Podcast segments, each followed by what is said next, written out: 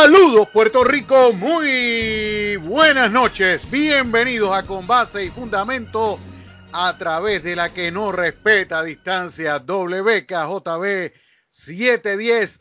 Les saluda su amigo Julio Víctor Ramírez Hijo con ustedes hasta las 8 de la noche en el programa de mayor audiencia en la radio del oeste de Puerto Rico a esta hora con base y fundamento. La dirección técnica en la transición de Moisés Rivera con Víctor El Cuco Valle. Hoy vamos a estar hablando de un tema, digo, digo, de varios temas, porque el fin de semana estuvo bien movido.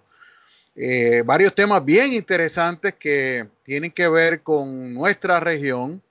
Primero que todo, pues hoy se reabrieron las instalaciones del Centro de Servicios al Conductor el sesco, vamos a estar hablando sobre eso. Vamos a estar hablando sobre el revolú que se armó durante el fin de semana de gente sin mascarilla y gente eh, sin respetar el distanciamiento social en el poblado Boquerón de Cabo Rojo, hecho que trajo como resultado el comentario y la reacción de la gobernadora Wanda Vázquez Garcet. Eh, hoy pues vamos vamos a estar eh, hablando eh, sobre también las celebraciones del 4 de julio y las eh, diferentes actividades que hubo. los presumo enterados de el problema que hubo con, con la invitación de la comisionada residente Jennifer González a los actos protocolares del gobierno conmemorando la independencia de los Estados Unidos de América, que pues le, hicieron la invitación, pero le hicieron, le hicieron la invitación con el nombre que no era. Eh, y así las cosas, eh, hemos estado trabajando también con informaciones relacionadas con el frente policiaco durante todo este fin de semana. La policía estuvo sumamente activa en lo que tiene que ver con las eh, ocupaciones de, vehículos de motor, específicamente vehículos todoterreno, de motoras que estaban eh, manejando ilegalmente tanto en el poblado de Boquerón de Cabo Rojo como en la playa del combate, que eso también se produjo durante el fin de semana. También, pues, este, vamos a hablar sobre diferentes, sobre diferentes temas. De hecho, eh, tengo aquí el, el resumen que preparó la agente Natalie Guadalupe, oficial de prensa de la Policía de Mayagüez, sobre los trabajos y el resultado del plan anticrimen durante el fin de semana, durante la semana del 29 al 5 de julio. O sea, en, eh, prácticamente toda la semana pasada hasta ayer y la información que tenemos a la mano, que nos envía la agente Natalie Guadalupe, es que hubo un total de 26 arrestos en una semana, uno por ley de armas, siete por sustancias controladas, tres por embriaguez, dos órdenes de arresto que fueron diligenciadas por otras situaciones, un total de nueve, hubo una intervención con un menor de edad y tres arrestos por ley 8 de protección vehicular. Las fianzas ascienden a 96 mil. Eh, este número tiene que estar mal. Espérate. Este, eh, tiene, tiene, que estar, tiene que estar mal porque no 96 mil pesos de, de, fianza no, no creo que. No, no de verdad que no. Eh, se ocupó una pistola, 35 balas, un cargador, se ocuparon 7 vehículos, se confiscaron 2 vehículos, 5 vehículos recuperados, 2 allanamientos, en total, 56 denuncias por diferentes violaciones a la ley. Eh, se ocuparon 6.285 dólares en efectivo. Eh, hubo 19 inspecciones a talleres mecánicos y de hojalatería y pintura. Se expidieron 972 boletos por diferentes violaciones a la ley 22 de tránsito. Y eh, se dice que en medio de las intervenciones y en los allanamientos se ocuparon drogas como marihuana, tres bolsas de marihuana, 37 bolsitas con semillas de marihuana, 77 envases con semillas, 103 matas, eso, esa fue la de, la de San Germán. Varios cigarros, 20 copos, 22 gramos eh, de semillas de marihuana, crack, 19 bolsitas de crack, eso fue en Hormiguero, en el residencial Gabriel Soler de Hormiguero de hecho vamos a entrar específicamente en los detalles de, esa, de esos allanamientos que los publicamos en la calle digital. Pero vamos a empezar con, vamos a empezar con lo más reciente, con lo que ocurrió cerca de nosotros durante el día de hoy. Cerca del mediodía nosotros recibimos una llamada de una persona que trabaja en el Centro de Servicios al Conductor, el SESCO de Mayagüez. Ustedes saben que la semana pasada nosotros publicamos en la calle digital, publicamos unas denuncias que hizo la doctora Yadira Vázquez, quien es candidata a representante por el Distrito 19, que cubre los municipios de Mayagüez y de San Germán, sobre las instalaciones del del sesco y sobre unas situaciones que estaban ocurriendo en el, en el, sesco de Mayagüez particularmente. Luego de que se publicara ese comunicado de prensa de la doctora Yadira Vázquez Rivera, el Departamento de Transportación y Obras Públicas, a través de su cuenta de Facebook, negó negó que se hubiese ordenado el cierre de las instalaciones del sesco de Mayagüez, diciendo que era falsa la noticia que se había publicado, o sea, echándole la culpa al medio, o sea, matando al mensajero. Pero obviamente lo que se hizo por varios medios de comunicación, y no estoy hablando exclusivamente de la calle digital, estamos hablando de varios medios a lo largo y a lo ancho de todo Puerto Rico, que publicaron las declaraciones de la doctora Yadira Vázquez, que nosotros conversamos con ella aquí en Con Base y Fundamentos sobre ese asunto. Hoy, cerca del mediodía, empleados del Centro de Servicios al Conductor de Mayagüez se comunicaron conmigo y hablaron conmigo bajo la condición de proteger su anonimato por temor a represalia nosotros sabemos cómo funciona el gobierno y sabemos que esto es así, que a la vez que sepan que alguien eh, dio información a la prensa, le van a hacer la vida imposible. Y nosotros pues hicimos ese compromiso de proteger la identidad de las personas o de la persona que se comunicó con nosotros. En este caso, una empleada. Pues la cosa es que ustedes saben que la doctora Yadira Vázquez estuvo, entre otras cosas, como parte de las denuncias que hizo, estuvo reclamando que se cumplieran con las medidas de seguridad sobre salud pública. Eh, ella denuncia que no se cumplieron, no, eh, denunció que no se cumplieron los protocolos de desinfección y limpieza para la reapertura del sesco al público. Y pues el, día primero de julio, pues comenzaron las operaciones sin abrir al público. Y estoy citando lo que dijo la doctora Yadira Vázquez aquí en, la calle digital y en su comunicado de prensa. Dice, este inicio de operaciones sin el debido cumplimiento de las medidas de seguridad sobre salud pública colocó en riesgo a los empleados y a nuestros constituyentes. El, sujeto, suceso sucedió, ocurrió ayer, primero de julio donde despacharon a los empleados luego de una orden impartida desde las oficinas centrales solicitando el cierre por no cumplir con las medidas de seguridad, expresó la doctora Vázquez en un comunicado de prensa. Vázquez Rivera dijo que recibió información de una fuente que denunció que se había estado citando a los empleados a trabajar al sesco y que se había atendido público sin que antes esto eh, sin que antes de esto existiera un protocolo para evitar el contagio de COVID-19 como candidata, y estoy citando, como candidata a representante del Distrito 19 y mi responsabilidad como médico de profesión, me ocupo por velar la seguridad y el estado de bienestar de nuestra gente. Reconocemos la cantidad de trabajo acumulado que deben tener las agencias de gobierno, sin embargo, esto no debe ser motivo para que de manera acelerada e irresponsable comiencen operaciones sin las debidas medidas de seguridad tras la pandemia. La candidata dijo que con carácter de urgencia espera las acciones necesarias por parte del SESCO y de igual forma, como principio de transparencia, se hagan claros y visibles los criterios de cumplimiento que deben seguir las agencias gubernamentales para cumplir con los protocolos de higiene, limpieza y desinfección tras la emergencia del COVID-19.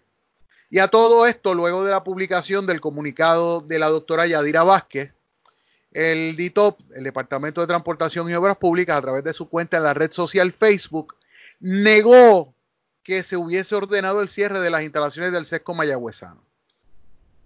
Sea, lo que dijo la doctora Yadira Vázquez fue que se ordenó cerrar el sesco el día primero de junio,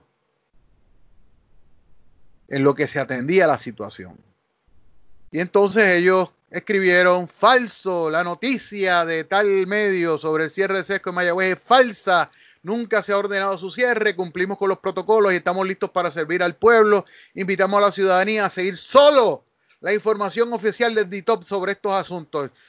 Ya estamos volviendo a la época de la Gaceta Española, que era el único medio que existía en Puerto Rico y que era publicado por el gobierno español y que no había otra manera de enterarse de cosas si no era a través de información manipulada por el gobierno. Y obviamente, pues estamos hablando de que la página de internet de Facebook de Obras Públicas únicamente publica lo que quiere el Departamento de Obras Públicas, que usted se entere.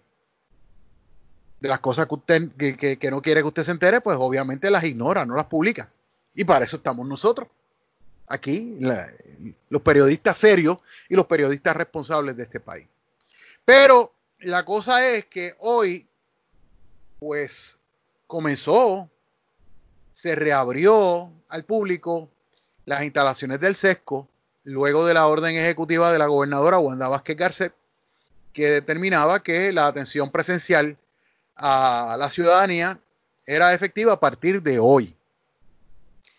La cosa es que los empleados del SESCO que se comunican conmigo cerca, de mediodía se quedaron esperando que les mostraran el documento que certifica que el edificio que alberga las instalaciones del Centro de Servicios al Conductor de Mayagüez fue debidamente desinfectado para que empleados y ciudadanos que vayan a buscar servicios allí puedan tener la confianza de ir en medio del riesgo de contagio del virus del COVID-19 que aún prevalece en la isla. Situación demostrada esta mañana cuando el Departamento de Salud tuvo que admitir que se dispararon los contagios esta mañana a través de a través de, un comunicado de, prensa que, que, circuló temprano el, el Departamento de, Salud y que lo tengo y que lo tengo aquí a, la mano, eh, porque es que, o sea, dice, o sea, ellos empiezan, el Departamento de Salud empiezan el, comunicado diciendo que no reportaron muertes, pero que se registraron 300, no, 204 casos confirmados de COVID-19 entre ayer y hoy y 333 casos probables adicionales, lo que suman 537 casos entre confirmados y probables en un solo día. ¿Ven? Por eso es que están preocupados en el sesco. Por eso es que los empleados del sesco de Mayagüez están preocupados, por lo menos los que se comunicaron conmigo, de que su lugar de trabajo esté debidamente desinfectado.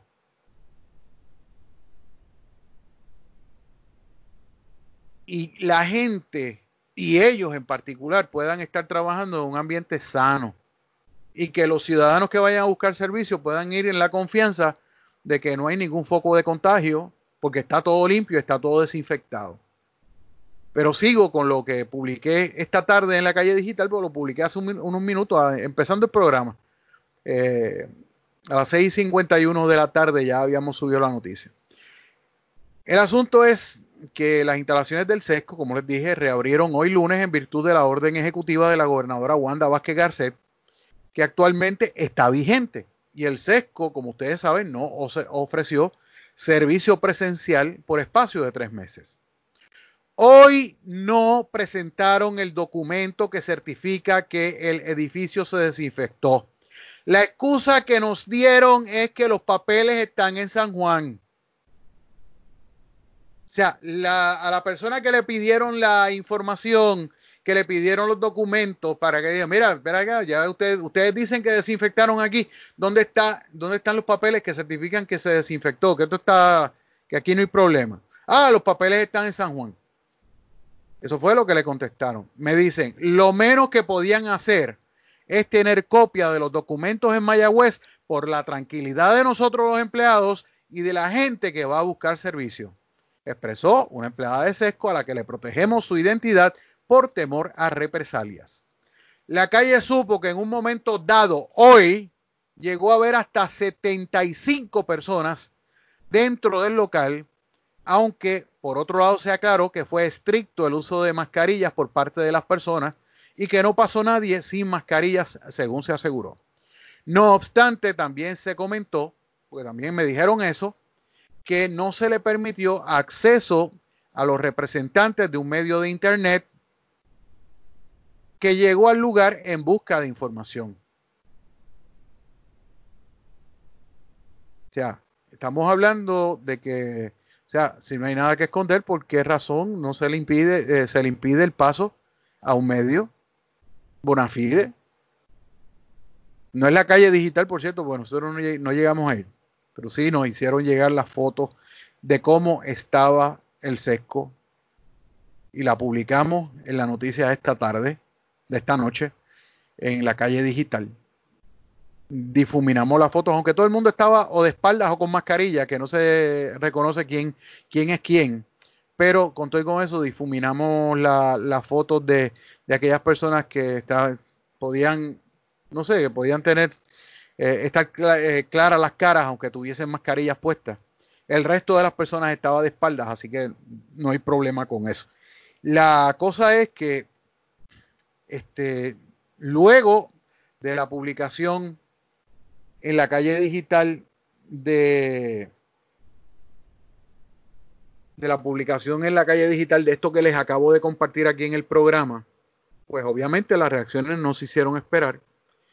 Y yo voy a estar hablando luego de la pausa con la señora Jacqueline Martínez, precandidata primarista a la alcaldía de Mayagüez por el Partido Nuevo Progresista, quien envió un comunicado de prensa y nosotros vamos a compartir el, comunicado con ustedes y vamos a hablar con ella para que pues nos dé su parecer sobre esto que está ocurriendo y luego de eso pues vamos a estar haciendo las gestiones con la doctora Yadira Vázquez porque esto de hoy confirma lo que ella dijo la semana pasada. Por más que el Departamento de Transportación y Obras Públicas trató de negarlo y trató de desmentirlo. Son las 7:16 minutos en la noche. Vamos a la pausa. Regresamos en breve. Esto es con base y fundamento a través del WKJB 710.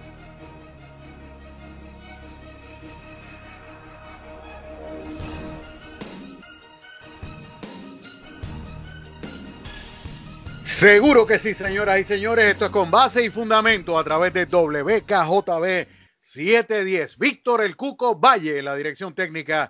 Julio Víctor Ramírez, hijo de la calle digital. Estamos con ustedes hasta las 8 de la noche en el programa de mayor audiencia en la radio del oeste de Puerto Rico a esta hora con base y fundamento. Tenemos en la línea telefónica a la precandidata primarista a la alcaldía de Mayagüez, Jacqueline Martínez, quien denunció hoy varias irregularidades que se han venido suscitando en las facilidades del SESCO y que, según ella, no se han manejado adecuadamente para beneficio y seguridad de los empleados y visitantes. Dice ella en su comunicado que los empleados del SESCO de Mayagüez se acercaron a, ella con la garantía de no divulgar sus eh, identidades eh, donde se indica que aproximadamente 44 empleados que ahí laboran se sienten amenazados, una palabra fuerte, ante la falta, estoy citando, ante la falta de compromiso de su directora, quien no le ha realizado las pruebas correspondientes del COVID-19 a una docena de empleados subcontratados. De hecho, sigo citando, la situación se ha tornado alarmante ya que según estos, uno de los empleados del centro, llegó recientemente de un viaje del exterior y se incorporó a la oficina sin una prueba fehaciente negativa del virus, aumentando aún más la preocupación de los que allí laboran. Eh, esto es más serio de lo que esto es más serio de lo que yo acababa de leer antes de la pausa, porque lo que estaban pidiendo era la certificación de desinfección del edificio, pero aquí están yendo más allá. Jacqueline, buenas noches, bienvenida con Base y Fundamento. Saludos, buenas noches, buenas noches a los radioescuchas. Un saludito caluroso para ellos. Gracias. Jacqueline, no voy a, preguntar, eh, o sea, obviamente usted indica en el comunicado que usted acaba de, hacernos llegar que esto es información que le proveyeron empleados del, del propio SESCO. O sea, estamos hablando de gente a la que no le han hecho pruebas, de o sea, la certificación de OSHA que no, supuestamente no cuentan con ella, que los baños no tienen disponibles un dosificador de alcohol, ni jabón, ni papel higiénico, que es poca o ninguna la higiene, estoy citando el comunicado, es poca o ninguna la higiene en los baños y los retretes, o sea, ¿qué, qué, qué, explíquenos qué es lo que hay. Pues mira, Julio Víctor, resulta que, me hicieron llamadas y se me acercaron empleados de CESCO muy preocupados y muy válidas, obviamente, sus preocupaciones, ya que en estas oficinas de CESCO, actualmente aquí en Mayagüez, este, eh, pues aparenta, ¿verdad? Digo aparenta porque pues es lo que ellos me comunican y ellos, pues, bendito yo, también quiero de alguna manera u otra asegurarle un total anonimato, ¿verdad? Porque en confianza ellos se me acercaron y me dijeron que por miedo a represalias pues que no, no divulgara, ¿verdad?, sus nombres. Así que, nada, yo lo que estoy haciendo a través de, este eh, comunicado de prensa y a través de la oportunidad que tú me ofreces de comunicar y, decirle a, nuestra compañera eh, Tania Lugo que la que ellos quieren, ¿verdad? De alguna manera u otra comunicar esas preocupaciones que ellos tienen, que como te dije anteriormente es completamente válida en estas situaciones del COVID-19 que, que todos estamos muy preocupados. Así que ellos se quejan porque aparentemente los citan, ¿verdad? Para trabajar y lo llaman para que se presenten a sus labores y ella pues con muchos de los empleados aparentemente y alegadamente se les acercaron para que ella ellos le ella le presentara este, ¿verdad? La, la información de que estaban allí seguros, de que había eh, ¿verdad? los materiales y, todos estos asuntos que se necesitan para, para obviamente eh, darle la seguridad y verdad de, de, salud eh, a los empleados. Así que nada, lo que lo que queremos es emplazar a la señora Tania Lugo para que desmienta con pruebas lo que estos empleados me han señalado bendito para la tranquilidad de ellos, ¿verdad? Y de, y de obviamente todos los visitantes, y yo no sé si tuviste que estuvieron pasando por las redes sociales, la cantidad de personas que habían hoy allí, o sea, y aparente y alegadamente no le permitieron la entrada a unos eh, comunicadores, a unos reporteros que iban a estar, que querían, ¿verdad? Este, como, eh, ¿cómo se llama? Que ellas les dieran la información de lo que a ellos le habían comentado.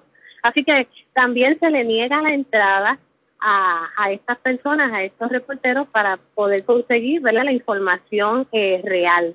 Esa es nuestra preocupación. Ok, aquí hay una, una situación, de hecho, la foto de cómo estaba el sesco, por lo menos fuera del edificio, la publicamos en, la nota de, la calle digital que subimos eh, minutos antes de comenzar el programa. Eh, donde pues se veía mucha gente. Eh, me explicaron, o sea, porque yo le dije, ve acá, 75 personas a la vez. Imagínate, Julio, si eso se veía afuera, imagínate la queja de los empleados, aparentemente adentro no se, no se estaba manteniendo un distanciamiento social entre ellos. Así que estaba todo el mundo allí, ¿verdad? Y a lo mejor, digo yo, ¿verdad? Según me cuentan, pues por eso fue que no le permitieron tal vez la entrada a esos reporteros para no ver ¿verdad? lo que allí se estaba viviendo dentro de esas oficinas. Ok, este, ahora mismo, o sea, porque estamos hablando de que hoy fue el primer día, después de tres meses de estar cerrado, eh, en virtud de la orden de la gobernadora Wanda Vázquez, que fue la que eh, dispuso que a partir de hoy eh, agencias gubernamentales comenzaran a atender de forma presencial a la gente que fuera a buscar los servicios. Ok, yo lo que, lo que me pregunto es lo, lo, siguiente, o sea, y yo, pues mira, yo no tengo ningún problema con que si me certifican que hubo desinfección, de que hubo, eh, de que, de que el lugar está debidamente listo para recibir gente, pues mire, no hay ningún problema de que le muestren los documentos a los empleados que trabajan allí, que tienen derecho a saber, ¿verdad? tienen derecho a saber cómo está el lugar de trabajo eh, donde ellos tienen que llegar a las 8 de la mañana e irse, porque ahora el, el, el, horario de servicio de sesco, si no me equivoco, es hasta las 7 de la noche, porque tienen horario extendido. Este, donde van a estar trabajando, o sea, este, yo creo que lo menos que lo menos que se puede hacer es decirle a estas personas, mira, aquí está el documento que certifica que aquí se hizo una desinfección, que todo está debidamente, debidamente limpio, debidamente desinfectado, que aquí los equipos de, de, de hand sanitizer, de jabones, etcétera, están disponibles, etcétera. O sea, eso es lo que se, e, eso es lo que yo entiendo que, que los empleados están, están pidiendo. Eso es así, eso es así. Así que, este, de alguna manera u otra, ellos se, ellos se quieren sentir seguros en su área de trabajo, ¿verdad? Y, eso es válido. O sea, hay que presentar pruebas de que, de que esto está libre de alguna infección o algún contagio. Fíjate, hay, hay una cosa que me preocupa mucho, Jacqueline, y es la siguiente. Él señala en el comunicado, y lo dijo aquí en el programa también este, al aire, que pues le preocupan, le, preocupa el, la acción que se pueda tomar contra aquellas personas que, o sea, que, están dando información. O sea, hoy las, las personas que me llamaron a mí al mediodía, que obviamente yo no sé si fueron las mismas que le llamaron a usted, pero este, estamos hablando de que a mí, conmigo se comunicaron al mediodía de hoy para explicarme unas cosas que están pasando allí. Y pues yo le dije, pues mira, yo voy a escribir sobre esto más tarde. Este, eh, yo me voy a sentar con calma y lo voy a publicar. Este, pero me pidieron encarecidamente que me reservara sus nombres. Yo obviamente lo iba a hacer como quiera porque yo no tengo por qué revelar mi fuente. Yo no tengo por qué decir quién me da información a mí o sea, no tengo por qué decirlo, no tengo por qué revelarlo. Pero estamos hablando de que en dos instancias diferentes, en el caso suyo y en el caso mío, expresaron su temor a que se tomen represalias en su contra. O sea, eh, eso es eso es un régimen de terror lo que hay allí que tienen miedo a hablar. Parece, aparenta, aparenta, ¿verdad? Tener esta, esta gran preocupación estos empleados.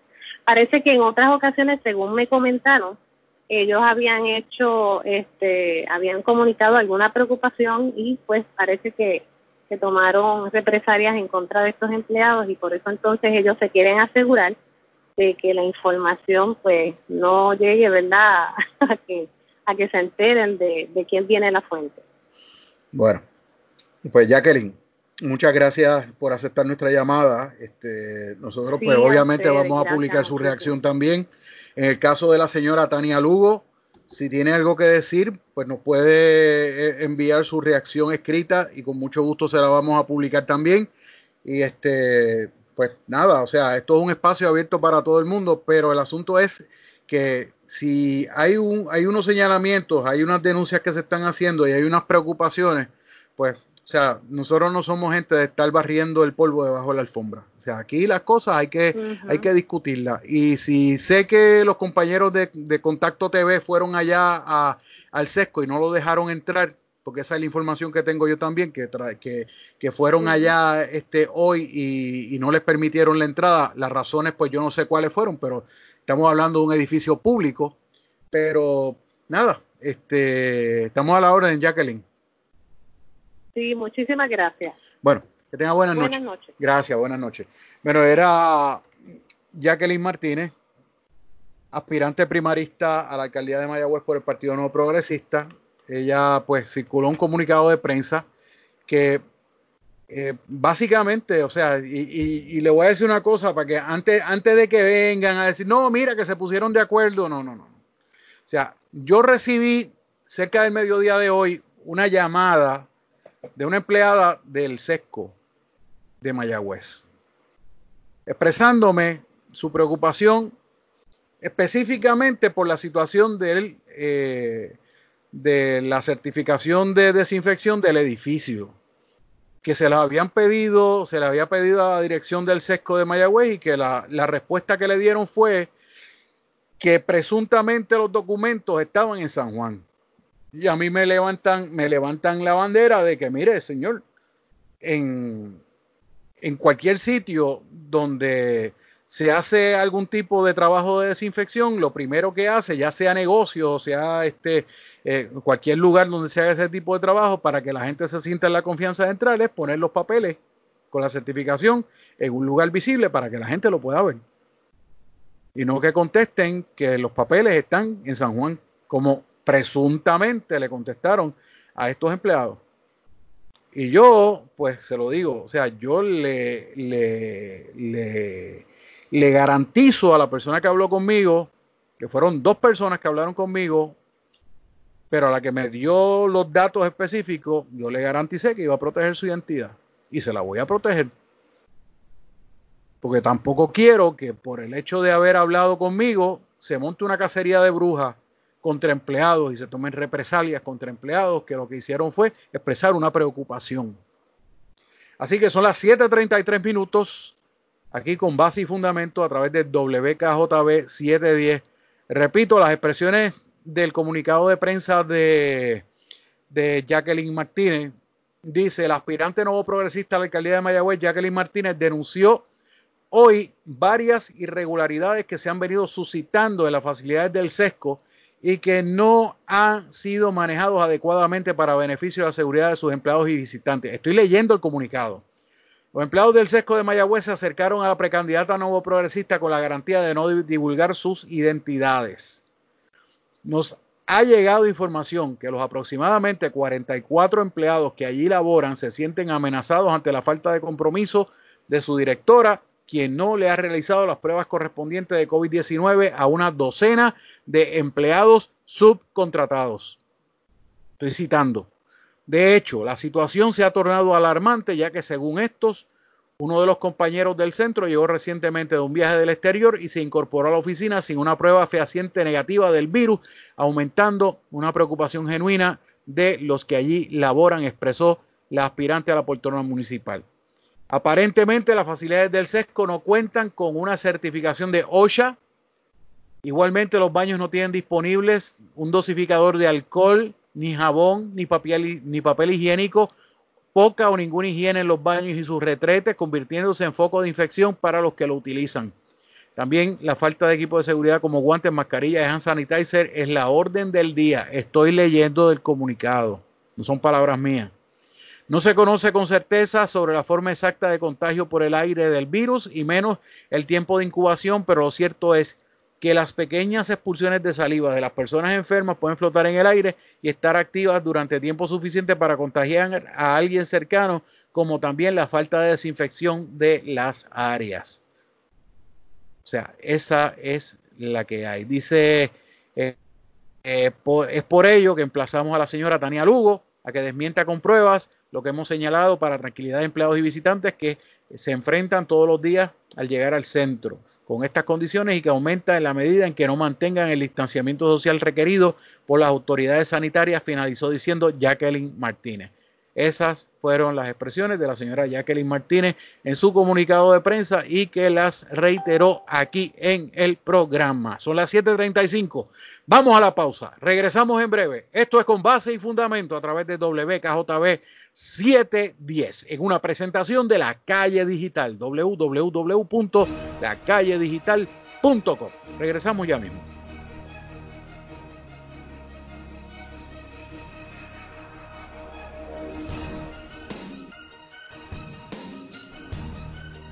Bien amigos, son las 7.38 minutos en la noche. Esto es con base y fundamento a través de WKJB 710. Víctor El Cuco Valle en la dirección técnica, Julio Víctor Ramírez Hijo de la calle digital. Estamos con ustedes hasta las 8 de la noche en el programa de mayor audiencia en la radio del oeste de Puerto Rico a esta hora con base y fundamento. Bueno, los presumo enterados del arresto esta tarde del activista gay Pedro Julio Serrano por presunta violación a la ley 54 de violencia doméstica. Agentes del precinto de Río Piedras investigaron preliminarmente una querella por violación a la ley 54 de violencia doméstica reportada hoy a las 2 y 1 de la tarde en Río Piedras. Según información preliminar, y esto es del informe de la Policía de Puerto Rico, se arrestó a Pedro Julio Serrano, de 45 años, como parte de la investigación de este incidente. El detenido fue llevado al cuartel de Monteatillo, en lo que se realizan las entrevistas de rigor y se levanta expediente ante la posible erradicación de cargos. El caso fue investigado de forma preliminar por la agente Migdalia Rosario del precinto de Río Piedras y referido luego a personal de la División de Violencia Doméstica del CIC de San Juan para la continuación de la pesquisa y las entrevistas de rigor. No hay datos específicamente sobre la naturaleza del incidente de violencia doméstica eh, por parte eh, en el que está involucrado eh, Pedro Julio Serrano, pero la cosa es que pues estamos hablando de un informe de la agente Yaira Rivera González que nos llegó aproximadamente a las 4 y 59 de la tarde y nos llegó el, preliminar con el, eh, con el documento oficial de la Policía de Puerto Rico hablando sobre esto. La querella es la número 2020 raya 1 raya 162 raya 003903. Ese es el número de la querella de este incidente en el que está, en el que fue arrestado eh, Pedro Julio Serrano. Y aparte de eso, pues eh, como resultado de esta situación, la alcaldesa de San Juan, Carmen Yulín Cruz, ordenó la suspensión de empleo de eh, Pedro Julio Serrano de sus posiciones dentro del municipio de San Juan como parte del protocolo que para estos casos se ha establecido. O sea, eso es lo que eso es lo que hay. Mientras tanto, eh, también pues hay otras cosas que hemos estado trabajando durante el día de hoy y hubo un caso lamentable de suicidio que nosotros estuvimos eh, cubriendo para la calle digital. Eh, primero estuvimos cubriendo la, el reporte de personas desaparecidas de el ex agente retirado de la Policía de Puerto Rico, de la División de Homicidios de Mayagüez, Ángel Velázquez Vega, de 67 años, que se había, había sido visto por última vez el sábado en su casa, cuando salió en, una, en su guagua Ford Runner. Eh, pues la, la, cosa es que eh, sus familiares estaban eh, usando las redes sociales, de hecho nosotros usamos la, página de la calle digital pues para divulgar la fotografía de Ángel Velázquez, Cano, le decían de cariño, este, para ver si podían dar con el paradero de él. Pero anoche, a las 7 y 27 de la noche, el cuerpo sin vida del ex agente retirado Ángel Velázquez Vega de 67 años fue encontrado en una finca del barrio La Máquina de Sabana Grande. La agente Natalie Guadalupe, oficial de prensa de la policía, indicó en su informe que Velázquez Vega, a quien cariñosamente conocían por el apodo de Cano, fue encontrado ahorcado en esa finca. Velázquez, que mientras estuvo activo en la policía formó parte de la División de Homicidios de Mayagüez, fue reportado desaparecido por sus familiares el sábado 4 de julio fue visto por última vez cuando salió de su casa en su guagua Toyota Ford Runner. No hay detalles sobre las circunstancias en que se produjo el lamentable suceso. El caso es investigado por el agente Nelson González de la División de Homicidios de Mayagüez. El fiscal Carlos Cáceres ordenó el levantamiento del cadáver eh, del agente, ex agente Ángel Velázquez Vega, Cano Velázquez. Eh, también hubo un caso de suicidio que se reportó ayer en la tarde en San Sebastián, donde esto ocurrió en la carretera 445 en el sector La Piedra del barrio Saltos de San Sebastián. Una llamada al sistema de emergencia 911 dio cuenta sobre la situación y en el lugar se privó de la vida Rubén Hernández Montalvo de 54 años, quien usando un cuchillo se infligió una herida en el cuello muriendo en el acto. El infortunado fue localizado por un familiar identificado como Juan Hernández, quien alertó a la policía. El informe no establece el parentesco, solamente dice que es familiar. Y la pesquisa quedó en manos del agente Ángel Morales y la fiscal Milagro Guntín, quien ordenó el traslado del cadáver al Instituto de Ciencias Forenses en Río Piedra. También la policía durante el fin de semana confiscó Ford Tracks y motoras en playas de Cabo Rojo, como les adelanté al principio, en la nota de la calle digital están publicadas las fotos de los vehículos ocupados. Varias motoras y Ford Tracks fueron ocupadas por la policía en intervenciones efectuadas en las playas de Boquerón y el combate de Cabo Rojo como parte de la ejecución de un plan de trabajo delineado por el capitán Wilson Negrón y el teniente Noel Vargas. Eh, estamos hablando de la lista que preparó el agente Manuel Cruz, el hermano de Axel, oficial de prensa de la policía. Los vehículos ocupados, ocupados fueron cuatro Ford Track y cuatro motoras. Entre los, los Ford Track hubo dos Ford Track Banshee este, dice aquí que se indicó que la mayoría de estos vehículos ocupados no estaban registrados o no podían ser registrados por las especificaciones que establece el fabricante. Estos casos fueron consultados con el fiscal Carlos Cáceres de la Fiscalía de Mayagüez y según la ley 22 de tránsito, estos vehículos pueden ser confiscados. Los ocuparon para confiscación. El teniente Roberto Rivera apuntó que la policía, el teniente coronel Roberto Rivera Miranda, apuntó que la policía continúa con su postura de cero tolerancia con los Ford Tracks que estén transitando en las vías públicas. Ford Track que vean en la carretera, Ford Track que van a ocupar y lo van a montar en grúa. Yo espero que esta política de cero tolerancia también se ejecute en las caravanas políticas porque estamos viendo y ya es costumbre ver que en caravanas políticas los políticos se pasan la ley de tránsito, se la pasan por el arco del triunfo y permiten que individuos en Ford Track transiten por las carreteras y las vías públicas. Y yo espero que la policía haga cumplir esto mismo que están haciendo cumplir este fin de semana en las playas, que también lo hagan cumplir en las caravanas políticas.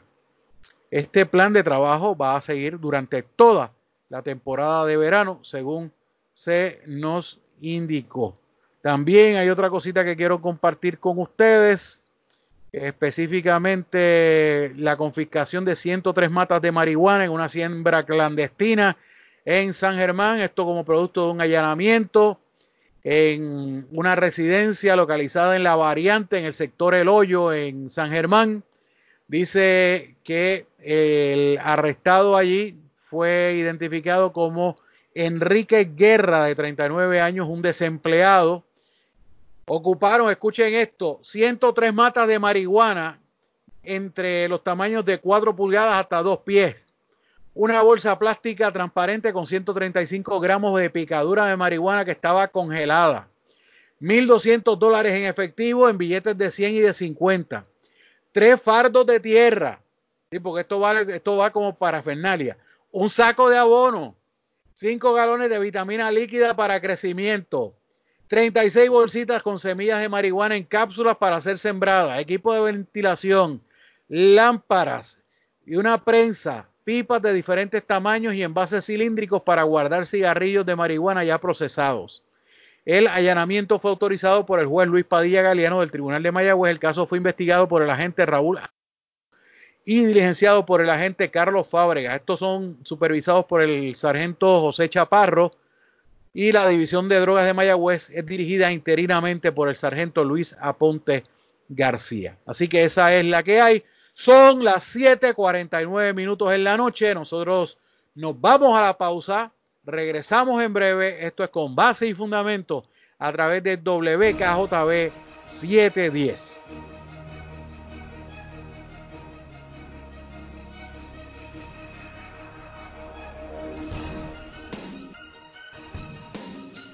Bien amigos, son las 7.53 minutos en la noche para que me, me, están pidiendo que dé la hora. Pues yo siempre doy la hora cuando regreso de la pausa. Son las 7.53 minutos en la noche aquí con base y fundamento a través de WKJB 710. Bueno, este fin de semana el poblado Boquerón de Cabo Rojo estuvo al garete. Al garete, porque a pesar de las instrucciones de que se usen mascarillas en público, del distanciamiento social. Aquí la gente está comportándose como si no estuviese ocurriendo nada. Y el fin de semana, y durante el fin de semana, un, y lo voy a decir así porque pues eh, lo, lo, eh, la persona en su cuenta de la red social de Facebook se identifica como tal un empleado del supermercado Pueblo de de Mayagüez. No estoy seguro si es del Mayagüez Shopping Center o si es del Mayagüez Mall, pero es uno de los dos supermercados pueblos que hay. El individuo tomó un video el sábado por la noche en el poblado Boquerón de Cabo Rojo, donde la gente estaba comportándose como si fuera un sábado de gloria, en circunstancias normales, sin mascarilla, sin respetar el distanciamiento social que se dispone que se supone que como mínimo usted tenga una distancia de seis pies de alguna otra persona que pues eh, esté cerca de usted y que no viva con usted. si vive bajo el mismo techo que usted, no hay ningún problema. Pero el asunto es que de verdad a mí me dio hasta vergüenza ajena cuando vi el video ese. En el poblado de Boquerón. y yo, honestamente, de verdad, yo no me explico hasta dónde la gente no acaba de entender la importancia y lo delicado de todo esto. O sea, aquí cuando abrieron los moles y abrieron este, los, los negocios y liberaron el asunto del toque de queda, pues ya habían anticipado que se iban, iban a aumentar los casos. Y de eso pasaron dos semanas. Y hoy hubo entre casos probables y casos confirmados de COVID-19 más de 500 en un día. De hecho, creo que fue desde, desde que estamos en la pandemia, creo que, que, fue el día más de mayor, de mayor eh, número de contagios informados. Y aparentemente no acaban de entender eso. O sea, yo, yo puedo estipular con ustedes que me están escuchando, yo puedo estipular que es incómoda la mascarilla. O sea, yo trato de irme rápido de los sitios a donde voy, precisamente por lo incómodo de la mascarilla y poderme la quitar dentro del carro. Pues como dentro del carro conmigo no hay nadie, pues yo me la puedo quitar, no hay problema. Pero si yo estoy en un lugar donde hay más gente, yo tengo que tener la mascarilla puesta y yo trato de hacer mis gestiones, ya sea para comprar comida, ya sea para hacer cualquier gestión eh, en el banco, la TH, lo que sea, pero yo trato de moverme rápido. La gobernadora Wanda Vázquez Garcet ayer criticó la situación que se evidencia en el video que fue publicado a través de las redes sociales donde se ven muchas personas en el poblado Boquerón de Cabo Rojo compartiendo sin guardar distanciamiento social y sin mascarilla, lo que puede provocar un aumento de los contagios de COVID-19 en la isla. Todavía no es nada. Vamos a ver qué, qué, viene después de este fin de semana. Vamos a escuchar lo que dijo la gobernadora Wanda Vázquez aquí con base y fundamento.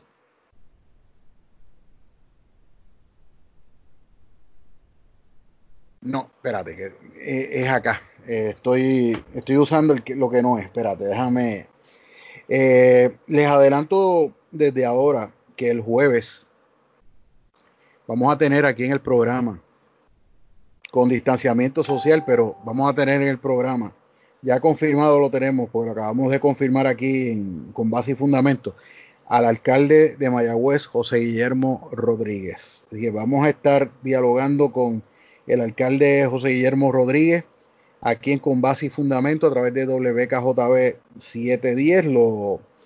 Eh, lo, lo, estoy anunciando con tiempo, lo estoy anunciando desde ahora, va a ser este jueves, ya, ya confirmamos su, su comparecencia, va a estar dialogando con nosotros aquí en el, en el programa y pues les adelanto que va a ser un programa de lo más interesante, vamos a hablar de todo, o sea, eh, no hay tema en específico, lo que quiere decir es que vamos a hablar de todo aquí en, en Con Base y Fundamento a través de WKJB 710 este jueves. Así que vamos a estar eh, dialogando con el alcalde de Mayagüez, José Guillermo Rodríguez, aquí en Con Base y Fundamento. Vamos, ya conseguimos el, audio de la, de la gobernadora Wanda Vázquez Garcet. Vamos a escucharlo, lo que tiene que ver con la situación de Boquerón de este pasado fin de semana. Escuchamos a la gobernadora Wanda Vázquez aquí en Con Base y Fundamento. Ya nosotros lo controlamos, nosotros cerramos cuando debimos cerrar, protegimos la vida y la salud de los puertorriqueños. Ahora les corresponde a cada cual. Yo vi un video esta mañana del poblado en Boquerón, donde la gente estaba compartiendo, quizás uno tenía mascarilla. Pues sabe que es una responsabilidad de cada ciudadano. Y mi llamado es a que podemos disfrutar, pueden salir, pueden compartir, pero tienen que usar la mascarilla. Es responsabilidad de cada cual. Así que el llamado sería a que sepan que es compulsorio y que es la manera para que nosotros podamos evitarlo. El alza que hemos visto eh, durante la semana, podríamos tener diariamente quizás 10, 12, ahora estamos viendo 22, 28, pero mientras no sea un aumento exponencial, que es lo que estamos vigilando cada día, y que no se nos comprometa el sistema de salud, pues podemos nosotros manejar la situación. Pero cada ciudadano sabe que es una responsabilidad individual de cada cual. Esas fueron las expresiones de la gobernadora Wanda Vázquez Garcet reaccionando a la situación de este pasado fin de semana en Boquerón. Hay una cosita que quiero decir antes de irme, son las 8 en punto, pero la calle digital llegó a los 29 millones de visitas. 29 millones de visitantes en la calle digital. Y hubo gente que en un momento me dijo, incluyendo a miembros de mi familia, no te metas en eso, tú no puedes, te vas a morir de hambre. Y yo decidí ser mi propio jefe y no responderle a nada ni a nadie que no sea mi conciencia. Y hoy miro hacia atrás con más de 29 millones de visitas a mi página de noticias, La Calle Digital, y seguimos contando porque esto no para. Yo estoy agradecido del respaldo de los buenos amigos a los que considero ya mis hermanos y mis hermanas y el apoyo de todos ustedes, mis lectores y mis oyentes en la calle digital. Y esto apenas está empezando. Mi recomendación a ti, amigo, a ti, amiga que me estás escuchando, no dejes que nadie te diga que no puedes. Ciérrales la boca con tu éxito. Son las 8 en punto de la noche. Será hasta mañana cuando regreso con el mismo cariño y entusiasmo de siempre aquí en Con Base y Fundamento a través de WKJB 710. A nombre de Víctor El Cuco Valle, en la dirección técnica en una presentación de La Calle Digital, www.lacalledigital.com. Este es su amigo Julio Víctor Ramírez Hijo. Se despide de todos ustedes. Hasta mañana.